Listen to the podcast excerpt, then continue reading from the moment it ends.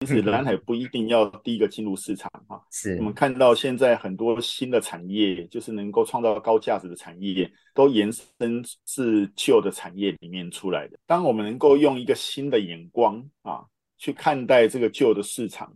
那我们就能够去创造新的价值的。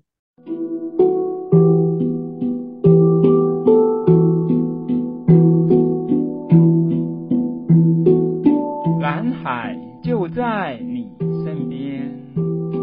转动思考的角度，开启蓝海新商机。好，大家好，我是 Ken，那欢迎再度的收听《蓝海就在你身边》。那我们今天一样有 Alex 跟 Edward 和我们一起来讨论蓝海。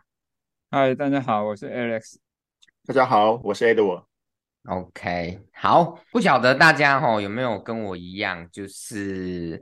会有固定的频率去 Costco 买东西，或者是说，呃，有亲朋好友啊或同事也蛮常去 Costco 买东西的。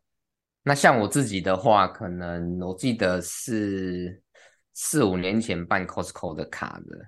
那可能一开始就喜欢去买他们的。牛肉啊、鲜奶啊、bagel 啊这些东西，对，然后后来好像固定采购的品项 越来越多，哦，慢慢的卫生纸啊、那个益生菌啊，就也变成固定采购的品项这样子。对，那后来可能什么坚果什么的，就是好像每次去买的东西就越来越多，然后默默的今年就被升级成那个，不是被升级啊，被建议升级黑钻卡，然后。算一下，好像那个升黑钻卡好像还蛮划算的，对，所以我我自己就是好像在 Costco 买东西越买越多，那固定买越来越多，那不晓得呃两位自己啊，或者是说对我们这个社会目台湾社会目前在 Costco 的消费的趋势或现象有没有什么比较呃亲身的经验或观察？我是自己没有去 Costco 了哈，但是我女儿跟女婿大概每两个礼拜或一个礼拜多一点就会去 Costco 了。哦，算很频繁，算是很频繁的哈。那他们买的东西呢，大概就是属于肉类的东西，熟食肉类的东西，或者是就跟你讲的买牛牛肉啦或鲜奶什么东西哈。那我会托他们买的就是坚果啊，或者是燕麦棒啊。那我想这这样的东西也是很频繁，就是家里也从来没断过啊。所以这是一个。那另外一个比较特别的就是，我儿子在美国每年要回来，他也没办 Costco 卡，但是他每年要回来一定会去采购哦。对，都到 Costco 的店里面去做采购，买一些在台湾买不到的东西。那我想在这个地方大概就是我的经验了。嗯嗯嗯。我比较少去 Costco，然后我我去过的经验应该是应该有五六五六年前了。嗯嗯。那那时候就是那个邻居说要去，然后我就跟他去了一次。嗯。嗯，那我的印象就是，其实 Costco 里面的东西还蛮便宜的。比如说那个买牛肉买一大包，对，我看那个单那个整个那个平均单价，其实会比那个去超市啊或全联那些其实会便宜很多。嗯嗯嗯嗯。然后另外，因为它进口商品。我不知道，我感觉它进口商品也比较多，所以看起来就是很多很新奇的东西。嗯哼，嗯哼，所以这是它第一个吸引我的地方啊。OK，那至于说呢，其实呢，后来我就比较比较少去，我大概顶多去两三次而已。嗯嗯，因为后因为他就是要办卡嘛，对，那我们家只有两个人，所以他消费不多，然后去又要办卡，那办卡又要好像要年费。是，所以我就我就觉得好像好好像不是很划算了啊，对对我来说，嗯嗯。不过就是那那我们住的这个社区，其实有不少不少那个婆婆妈妈，其实蛮常去 Costco 的，嗯。那有一些他们家里也比较少人的，就是他他买了之后，然后把它分装，然后就在社区的平台里面问大家啊，我们我这一次去那个 Costco 买的牛肉，然后啊。平均优惠多少钱，然后有有三包要的举手啊，那就有常看到这种分享，所以我就吸引他们呢，就是便宜了。嗯嗯，了解了解。好，呃，我我觉得这个可能也也凑巧啦，但是可能也是实际状况，可能是这样子，就是。嗯呃，全台湾目前啊，Costco 大概有三百多万张的会员卡，那基本上大部分都是家庭卡嘛，就是因为它它不是那种个人的会员，所以我们如果台湾两千多万人，那那一口一一个家庭可能大概三到四个人这样的话，台湾可能大概有三分之一的家庭有那个 Costco 会员卡，就比如说我们三个刚好就我有这样子哈。这比例可能蛮是这样子的，呃，大家知道说 Costco 的商业模式很特别嘛，它是跟你跟我们收会员费，嗯，哦，那那它在里面的东西，它的毛利是抓的比较低的，所以呃，累积到现在的话，它全球其实已经有超过一亿个会员了，嗯，而且我觉得更更厉害的是这个数字，就是续卡率，它全球平均的续卡率大概九十趴左右。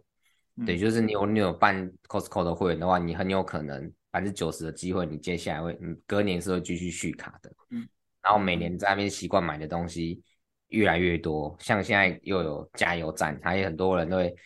为了去 Costco 加油啊，特地去办 Costco 会员卡这样子。嗯，对。那那那以台湾来讲的话，续卡率更是高达九十五趴这样子。对，嗯，然后他的在那边的这个。平均的客单价，每次结账的客单价大概是呃一百块美金，就是三千块台币左右嘛。那月末就是其他量饭店的大概三倍的数字。嗯，那我想这些都是 Costco 在这个数字上面去呈现它呃对消费者的满意度、对获利来讲都是呃很很很直接的一个验证的指标。从这些数字看起来，哈。呃，Costco 应该有做了些事情，让顾客他的会员会喜欢他，所以他的续卡率会那么高。对，所以你怎么看呢？你自己亲身经验怎么看呢？为他做了什么东西让顾客喜欢他呢？嗯嗯嗯嗯嗯，呃，我我想从我个人的角度，还有对这个社会的观察来来来来看的哈。嗯。我我自己的话，我觉得我会喜欢 Costco 的点，是因为它里面很多东西的品质是比我们从其他地方买的来要好，呃，来的来的要好。嗯，那同时呢，就是这些东西如果要用其他的方法去取得，可能它的单价比较高，或者是时间成本比较大。嗯，所以你是说进口的东西吗？呃，对，可能大部分是进口的东西。嗯哼，对，譬如说，譬如说，呃，我们都喜欢吃 牛肉嘛，对，那那你你这它的那个牛肉，不管是煎的牛排或煮火锅的牛肉，你我们如果要从其他地方买，可能那个单价是比它高的，每公斤的单价是比它高的，而且没有那么多的选择，或者是那个那个通路你也不知道在哪边。嗯，对，或者是像哦，你有在买或在买的腰果。拿来的腰果，对，一一桶六百多块，你你要去其他地方买买这个东西，呃，就是它算是比较好的零食嘛。我们都我们都这样讲，那个比比吃洋芋片啊，比吃虾味先贵，但是但是它是比较健康的。对，那那在这样的品质之下，它它相对的单价比较低，这是它，我觉得它是它吸引我的，不不能吸引我，就让我会一直去购买，重复购买的。原因，嗯，那另外一个我我想从就是社会的角度来看，就是大家的生活水准在提高嘛。那以前我们追求的东西就是以便宜为主，嗯，就是那什么样的什么样的品质我们可能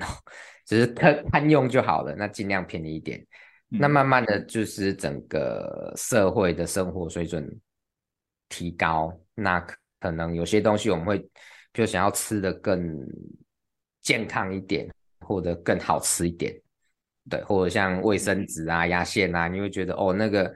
好用一点，好用一点是是更重要的，对。那那我觉得 Costco 是有在呃满足这样的需求，提供这样的价值。对，所以从这这样的角度来看呢，哈，跟跟我的自己的经验来做对比的话，因为我们家有两两种消费形态嘛，哈，嗯，那个是我太太，就是等于传统的家庭主妇，她讲的便宜呢，嗯、就就是要真的是价格就是比较便宜的，所以她会去菜市场，会去选很多不同的通路。那去买到便宜的东西，绝对便宜。对，那另外一种形态就是我女儿、女婿，哦，他的年轻人，但是他年轻人其实他们想的便宜是他要的那个品质，嗯，他觉得他生活上，他觉得他要要这些东西，他要吃这些东西，需要这样的品牌或这样的品质，他是在这个品质的基础下面去选那个便宜。嗯，好，那这。两种消费形态好像不一样，嗯、对对的那个客群好像也不太一样。嗯，所以如果像 Ken 你从这样的角度来看，那 Costco 对的客群你觉得像什么样子呢？基本上，我觉得可能可以讲说是大部分的中产阶级都可以算是他们的客群。嗯，对，中产阶级的家庭。那那但他一开始很多企业卡嘛，不过以现在来讲，应该是呃中产阶级占他们的客户群会会比较大。刚就是呃我有分享我自己的对 Costco 的为什么会在那边采购嘛，那那有我的观察。那呃两位有没有觉得说，就是 Costco 还有没有做了哪些比较特别的事情？是跟一般量贩比较不一样的。我是觉得他做的一个很跟其他量贩很不一样的，就是他集中他的力量在经营他的会员。嗯哼，好，因为其他的量贩也有会员嘛，好，比如说家乐福有家乐福的会员，嗯、那或者是全联也有全联的会员，大润发也有大润发的会员，但是那个会员的作用。似乎没有办法像 Costco 这样，因为 Costco 还收年费，那其他的都不收费嘛。是是，是，所以他收年费，而且续卡率在台湾还可以高到九十五个 percent，让会员的忠诚度那么高。对，所以他应该是集中很大的力量在经营他的会员，啊，尤其像他现在周边的服务慢慢的提升出来，像开了三个加油站。啊，然后有一些眼镜啊、医药啦，说什么的服务会员，那会员会从这里得到好品质的东西，但是又比较低的价格。嗯嗯嗯。所以往往从从这个角度，是他跟其他的不太一样的主要的点。OK OK，呃，所以所以我我觉得说，呃，我们像我们刚刚的讨论嘛，哈，我觉得一开始。大家会觉得说高品质，那价钱就会比较高嘛。嗯、那呃比较便宜的东西，啊品质可能就比较差。嗯，所以说 Costco 去打破这个框架，创造一个商业模式，是能够让大家用在一定的品质之下，那相对比较低的成本去买到买到大家呃需要设定的品质的东西。我想这个是第一个。它在呃策略上面一个很棒的点，但是但是要怎么样做到这件事情，其实就就不简单嘛。今天我们我们每年花一千多块的会员费，那要觉得说呃省下来的钱能够超过这样子的成本，才会愿意继续续卡嘛。嗯，所以说他他一定做了呃呃这些事情，是能够去支撑他这个呃商业模式背后的。的价值的，对，所以，我们是不是来来来讨论看看说，说那那呃，哪些东西是让它的品质变好的？哪些东西，哪些做法是能够让它降低成本的？那能够去支撑它这样子的商业模式，能够像刚刚 Alice 提到的，他把这些愿意付费的会员一千多，甚至现在黑钻卡三千多的会员，能够照顾的续卡率到。九十五 percent，所以刚刚听 Ken 在说，他年费就是如果普通卡是一千多对，一千六还多少？应该是一千三百多的样子，哦、因为他其他都自动扣款了、啊，我也没有很精确的数字，对，但是应该都是这样，对，嗯，因为如果从愿意付费的消费者来看，就是他对于就是他愿意付费，就代表他他对于就是来这边消费有承诺嘛，对不对，啊，他也觉得就是哎、嗯，那这个部分来这边是有价值，他才愿意付费，所以我觉得他。嗯他走的策略好像跟其他就不用付费的那个客户走的不一样，就是如果愿意付费，那代表其实他来他一定要采购到一定足够的量，他才会划算嘛。嗯嗯嗯，所以等于是来的这些那个客户，其实就是他，他就是应该就是他们想要经营的目标的客群。嗯，所以他花。他从一开始收年费已经界定他要的客群了，所以他后面就是集中火力怎么去服务这一群人。对对，我觉得他的那个整个那个投投后面的投资其实就是会比较精准，嗯，比较不会说很来的人可能买个像我去，或者只买个五百 块我就走了，嗯嗯，所以来的，因为以餐厅他可能会算平效嘛，对。对，好那。如果他以年费的方式来那个筛选消费者，他可能来的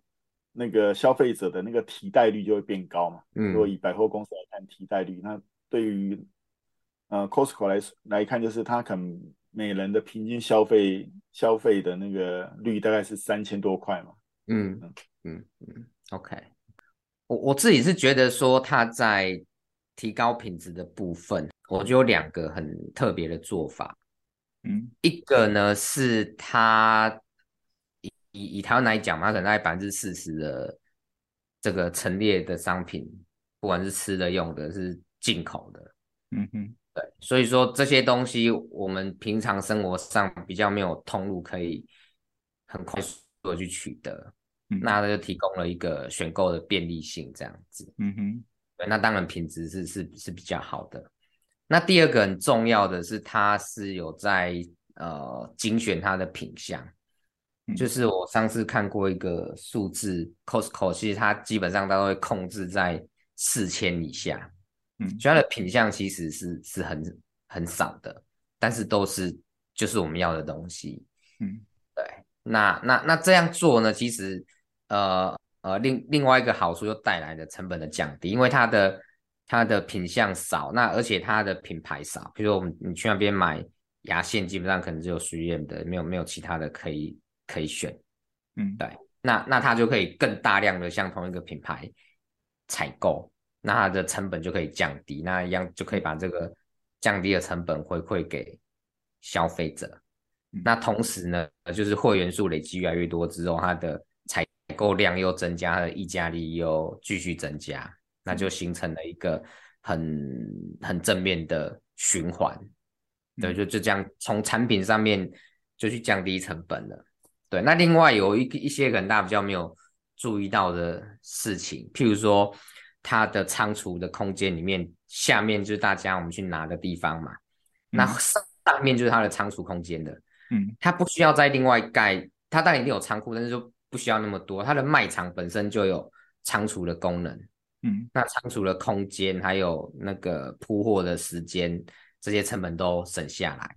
嗯，对，而且它它就会要求供应商，呃，要用配那个那个产品的包装要配合它的站板的大小嘛。嗯，所以它的这个规模化，呃，规模经济的的效果就又会更好。那一样都是可以省钱，可以让它的东西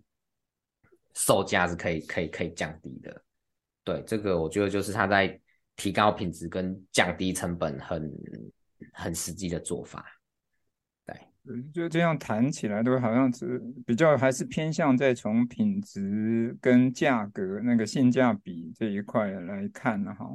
嗯，那它的性价比的前提是说它经营的那个会员，那会员的 lifestyle 他掌握的很好。所以他提供的这这些的产品的品相跟品质呢，可以打动这些人的心，然后又会觉得从这样的角度来，那这里消费是便宜的，又可以维持他的生活的那个品质跟他想要的那种格调。对，所以其实如果从这个角度来看，但是他有三百，在台湾有三百万个会员。其实如果是从三百万个会员来讲，它的普及性也算是高的。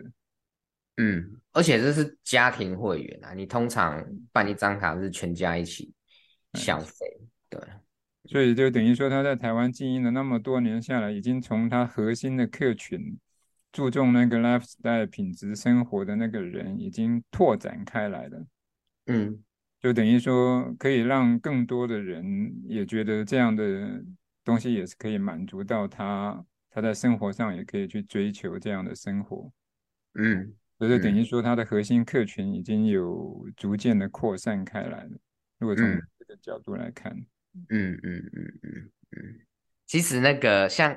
它，它商品也都一直陈列，也都一直在调整。嗯，依照季节啦，依照呃客群的变化啦，依照社会的时事也都有在调整。嗯，譬如说现在现在冬天嘛，我们录这个时候是冬天，它可能你夏天的东西就比较买不到。嗯，对，我上次去刚好我女儿在学游泳嘛，那泳镜坏掉，要想要顺便买一下，对，她就说那个现在冬天就没有卖泳装啦，或者是嗯。游泳的用品这样子，对。对，在这个地方就是说，它有跟着季节在走，就是说顾客需要的产品，虽然他说是四千个品项，但是你季节不一样，你放的四千个品项其实是不一样的，所以它在卖场的那个陈列跟效率其实就会好很多。对，那相对的这个地方对顾客来讲，就是说我根据季节的需要，所以我在这里它会有比较多元的商品。那在季节限定的时候，它也会有一些特别的折扣，嗯，嗯，所以那这样的部分就会变成说，让顾客去去到他那里，他在买东西的时候会有那种突然发现，哎，这里这里也好像有什么折扣，那里又有什么新的东西，然后又又又有一个比较便宜的东西在那里。嗯，那在这个地方其实是会增加他去卖场购物的时候的购物的乐趣。对对，就等于说好像充满了一些惊喜，然后有新的东西，然后又有促销活动，价格的优惠在那里。是。那另外一个，他平常在店里面也会做的，他会办一些商品的特展。嗯哼，好，就有独特的品牌让你。提供一些让你新的选择，那这样的部分就会增加你的会员来电的频率，哦，增加他的来电的频率。所以如果从这这样的角度来看的话，其实它这两个东西就是它的季节的商品或者是商品的特展，就会让会员可以跟它的互动频率会逐渐的在增加。嗯嗯嗯。嗯，所以他的专责在做会员这一块，看起来其实他也是很用心思，在把那个正向循环的东西一直在累加。嗯嗯嗯，刚刚你提到那个呃特展或试吃哈，嗯，我我自己的经验就是，其实 Costco 呃，他试吃或者是在 demo 的这些人员哈。嗯，他们的专业度跟服务态度，基本上我个人的经验是远胜于其他的量贩通路。对，那那这些小地方其实一直累积起来，就是整个会员的体验，从办卡，然后选购、结账，或是以前大家在讲的无条件退货，这个整个流程其实真的都照顾的很好。对。所以，所以，呃，我们我们刚刚也一路有讨论下来，蛮多点的，嗯，那那我们再是不是说，我们把这些做法，嗯，它背后呃呈现出哪些蓝海的思维？那我们也大家做一些分享讨论，嗯，OK，我想从商业模式上面我先讲了哈，嗯，因为从商业模式上面来看的话，如果从蓝海来讲，它有三个层次。是要把建构一个商业模式的完整嘛？对，一个就是跟顾客的互动，那个价值主张，哦，你提供什么价值给顾客？对。那第二个要提供这样的价值，那企业必须要有力量可以支撑这样的价值，所以它从这个价值背后是企业要能够赚到钱，所以你的利润主张你要从哪里去赚到钱，才能够持续的来提供顾客这个价值。嗯。对，前面是给顾客的价值主张，那这是对企业本身的利润主张，是。但是后面还有一个东西，就是人员怎么执行啊？那个执行的主张，所以你怎么执行这件事情会，会会让前面的价值主张的实现跟利润主张能不能实现有很大的关系。嗯。啊，因为我们从外面看，并没有去了解 Costco 它本身的做法，所以对人员主张这个地方看不太见。是。但是如果从他自己所网站上所说的东西，跟我们自己的体验呢，他那个价值主张就是 Costco 在与众不同的地方。所以他讲的第一个能够给顾客的价值，就是优质的商品、合理的价格。所以它有限定，它的产品就只有百分之十到十二的毛利，啊，用低价来回馈给客人，啊，给会员。所以这个价值主张，其实从刚刚大家讲的那个部分，其实是可以很深刻的体验得到，啊，那商品的品质不错，那价格又比外面跟你要拿到这样同样的商品的要低很多。对。那第二个东西，从这样低的价格，十到十二个 percent 的毛利，对。一般的零售通路来讲，其实是算很低的毛利。那很低的毛利，它要要能够赚钱，企业要能够赚钱，你才能够持续下去嘛。所以它的利润主张上面，就是它是用大量采购、全球采购相同品牌，然后那个当然价格会低了。是，然后你占板陈列，减少那些陈列的成本。然后你因为你会员数，然后商商品的品相比较少，所以它可以增加每一个单品的周转率，嗯，所以增加它的销售那个周转率。所以它如果是从这样的话，它就可以去支撑那个低毛利，它还可以有办法获利。啊，所以从这一个角度看，Costco 如果看到全球的资料，会比较来看，就是说，Costco 才八百零九个店，全球。对，这应该是二零二零年的资料了，然后，那八百零九个店却做了一千六百三十亿美金的生意，啊，平均每一个店大概做两亿美金的生意，一年。对，对。那 Walmart 它有一万零五百二十六个店，啊，八百零九对一万零五百二十六个店，嗯，十几倍，嗯，十几倍，那那十二倍。对，但是沃沃尔玛才做了五千六百亿的生意，嗯，哦，它三倍多的业绩，所以它平均每个店才零点五三亿美金，所以就就可以从这这一个角度看到 Costco 那个商业模式对它的获利跟业绩是来的很不一样的做法，是，所以他他用那个低毛利。低价回馈给货源，增加的那个高周转率。他前年的会员费全球的收入大概有三十多亿美金，这占他整个税后净利百分之七十七十多了这样子。嗯哼。第二个东西是它的会员的制度啦，就是你讲的会员会这一块啊。那会员会它有这个收入是可以减少它一些营运管理的成本嘛？嗯，然后他会员收费，那其实那个费用可以帮助他降低他一些人事的费用或固定的成本的费用，所以他可以专注的用管理好他的变动成本跟低毛利，就可以带来他的获利。哦，是，所以在会员制度里面，我觉得他后面做的东西，就是说他提供给顾客的价值，不只是你给他好的优质商品。合理的价格，它还有一些只有会员可以享受的东西啊，就比如说像台湾开始有了加油站，它也开始卖轮胎，也有做眼镜，有药房，有听力检测啊，这这些东西，大概大概都是慢慢增加一些会员需要的东西，它用高品质来提供给你啊，我觉得这个是他在让会员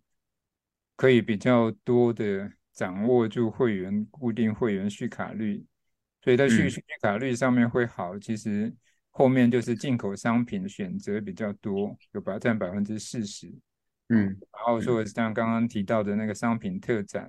或者是季节限定的促销。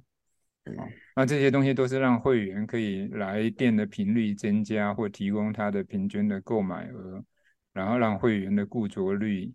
比较增加。哦，嗯，呃，尤其透过商品特展或者是进口商品，也会逐渐的开拓一些新的客人。是，所以从这一个角度看，用蓝海的那个价值主张、利润主张跟人员主张来看，虽然我们看不到人员主张。但是可以看得到，它价值主张跟利润主张的那个匹配啊，那个商业模式上面是非常完整的结构，是，是所以可以看得到它的经营的效率会提升。那这样的对顾客提供一个好的价值，但企业也有不错的获利。刚开始从价值主张，然后利润主张的这个角度，那来来解释 Costco 的这些做法嘛。那我这边想要也分享的就是价值主张之前跟之后，就是以前的量贩店，大家觉得就是越便宜越好嘛，追求绝对的便宜，这个是以前量贩店呃他想他想呈现的价值。但是随着生活水准的提高，大家在很多食品跟用品上面要求的品质越来越高了。那那我个人觉得 Costco 就是重新去定义了。量贩店存在的价值，或量贩店要解决的问题，嗯哼，那那就像刚刚一直提到的，就是对在很多面向上面，他们呃去去应应现在社会的需求，那去提供了新的的的价值出来，这样子。嗯，那同时这些做法里面，有些东西是在提高品质的，是差异化的；有些是在降低成本的。嗯、对这些利润主张，那就。呃，能够完整的去，呃，对消费者也带来价值，那企业本身也能够获利，对，这个是我我想要再补充的地方。对，那所以呢，最后我想说，我们从 Costco 这个案例的讨论，不管是我们的生活经验、他的做法，还有他背后的这些南海思维，那呃，我们自己还有没有什么样的学习跟启发？可以做一些会诊，或是跟大家做分享。那刚刚那个听了 Ken 刚刚的总结，我突然之间有一个联想到，就是其实，嗯、，Costco 它目前能够提供这么这么高品质，而且就是低呃又有价格优势的这些产食品跟用品，嗯、或许它是跟也跟它的那个就是呃会员的。策略有关，跟他收费的会员策略，所以他可以从这个消费的一些过程，就是能透过那个就是大数据的一些分析，真正去了解到客户需要的是什么，然后依照季节的需求，就是快速的变动啊。所以如果从这个点来看，我觉得它另外一个就是对客户的价值就是快速，就是嗯。怎么呃进到 Costco 里面，怎么能够快速去去找到就是高品质又有价格优势的食品跟用品，那满足啊、嗯呃、各个家庭的需求。我想刚刚刚刚从刚刚的讨论过程当中重新来检视的话，会发现其实 Costco 其实有一个很好的做法，就是它很集中它的客群。嗯嗯，所以他他从这一个角度来把那集中客群去把它发展成会员，那会会员又跟会员收费，让他的固定成本的负担减低。嗯嗯，所以他可以管理好他的变动成本，然后用比较低的价格来服务给顾客。所以刚刚艾德我讲的那个会员收费是很有策略性的意义的。是。但是你要跟会员收费相对的，就是你的价值主张，你提供给顾客的价值就必须能够平衡的过来。嗯，顾客心里面会觉得，对，虽然付会员费，但是觉得很值得。是，所以这个值得感如果没有跑出来，其实是你那个会员收会也收不起来。嗯，所以我想它整个商业模式的配套，就刚刚讲的，从价值主张到利润主张，这个配套其实是配套的蛮好的。啊，这是很值得学习的一个地方。OK，那第二个就是从这个案例里面，其实也会发现说，企业如果我们要开始，我们要很能够了解我们的顾客群到底是在哪里，而且一开始的时候，你聚焦的顾客群要很清楚，是。不一定要多，但是你要很清楚你的顾客群，你从服务服务好这些顾客群，才逐渐的来扩展。或许这样的速度就会看得到 Costco 它不断的在发展，而且它经营的效率、经营的效果都比其他的同业好很多。是，这就是。很很标准的一个蓝海的案例。OK，好，谢谢呃 Alex 跟 Edward 的 summary。呃，就像刚刚 Alice 提到的，那我们就是以消费者或者顾客为核心，那去找到我们的价值主张。那同时搭配合理的利润主张，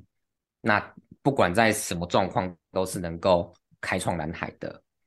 所以，我们也可以从 Costco 的这个案例，我们在呃往上一层看到整个量贩的产业。那在 Costco 还没有进来台湾以前，那时候家乐福、爱买、大润发他们三巨头就可能占有台湾超过百分之十七十的。量贩店的营业额了，那那个时候当然那时候追求就是呃绝对低价的那个那个时代嘛。但是随着整个社会的呃对于高品质东西的需求在增加，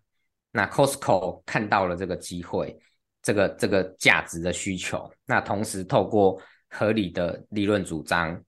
去创造一个商业模式出来，去开创蓝海，所以。呃，这个案例也带给我们一个 很大的启示，就是我们不一定要第一个进入市场。有些人会觉得说，今天要开创蓝海，就要当一个第一个进入市场的人。那其实不一定要这样子，在任何一个时刻，市场都有痛点是还没有被定义的，有需求还没有被满足的，或者是外在环境改变之后，会有新的需求出现。那我们找到这些空间，就能够做到价值创新。嗯、那当然，价值创新来自于价值主张加利润主张加人员主张三者的合理的结合。所以今天不管那个市场竞争多激烈、多成熟，那我们都其实是可以有开创蓝海的机会的。其实除了 Costco，之外、我们在其他产业都有看到类似的现象嘛。譬如说，Nokia 跟 Motorola 在手机二 G 那个时候，就是两个加起来超过百分之八十的市占率。但是今天今天呃 iPhone 呢，它使用者界面的便利，那它把手机的上网功能善加利用，去塑造 APP 的一个生态圈，那它就打造了智慧型手机的新时代。那我们看到在服饰业，就是我们大家觉得哇，那个很时尚的衣服就是要很贵，但是 Zara 它就是。呃，去开创一个平价奢华、快速的这个呃时尚的衣服的市场。那我们近几年也可以在台湾看到，就是机车的市场，以前就是三阳、光阳、三叶三巨头去垄断市场嘛。那 Gogoro 它在电动机车，它去呃使用这个交换电池的方式，那也开创出了一片天。对，所以今天不管在任何产业，在任何时间点。那我们如果去掌握蓝海的观念跟原则，那运用呃蓝海策略里面提供的系统化的工具跟流程，我想我们随时都可以从熟悉的领域，或是从竞争的市场，那去为这个社会创造更多的价值，也为自己的企业创造更好的获利。嗯嗯。刚刚听了 Ken 的分享，其实我也心有戚戚焉了哈。其实蓝海不一定要第一个进入市场哈。是我们看到现在很多新的产业，就是能够创造高价值的产业，都延伸自旧的产业里面出来的。